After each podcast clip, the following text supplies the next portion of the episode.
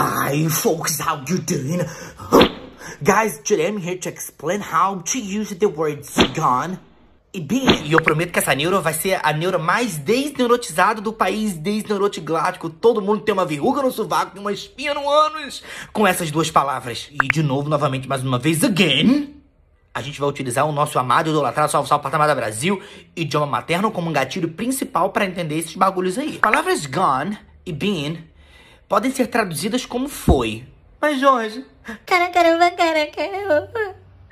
Quando utilizar uma e quando utilizar outra. É aí que entra a metodologia sem neuro pra o quê? Pra te dar essa unção. Nós vamos utilizar o been to pra dar a ideia de que a pessoa foi mas já voltou, ou seja, esteve. Se eu leio a frase She has been to London, eu sei que ela esteve em Londres simplesmente porque está o has been.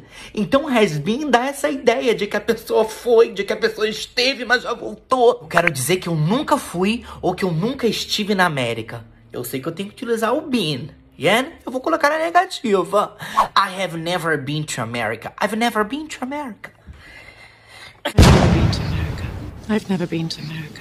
I've never been to America. Por que, que ela utilizou I've never been? Yeah? Porque ela quer dizer que ela nunca esteve.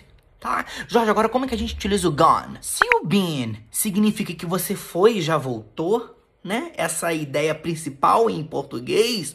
O gone significa que você foi e continua lá. Eu saber, eu quero saber onde está sua irmã. Where is your sister? Onde está sua irmã? Aí você responde assim: She has gone to London. Ela foi para Londres. Esse gone dá a entender de que ela foi e continua lá em Londres. É, dá a entender que ela foi embora, tá? Foca nisso aí. Eu quero saber onde está seu pai. Where is your father? Onde está o seu pai? Você me responde assim: He has gone to a better place. Ele foi para um lugar melhor. Significou que ele morreu. Até porque quem morre não volta. Para com essa merda de vulto, hein? He's gone to a better place. He's gone to a better place.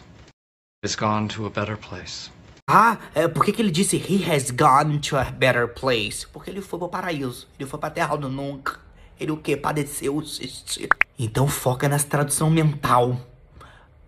Traduza, trate com muito carinho o been com a tradução de esteve. E o gone de que a pessoa foi, de que a coisa foi para sempre. Tá? That's all for today. Been, esteve já voltou. Gone foi para sempre. Sem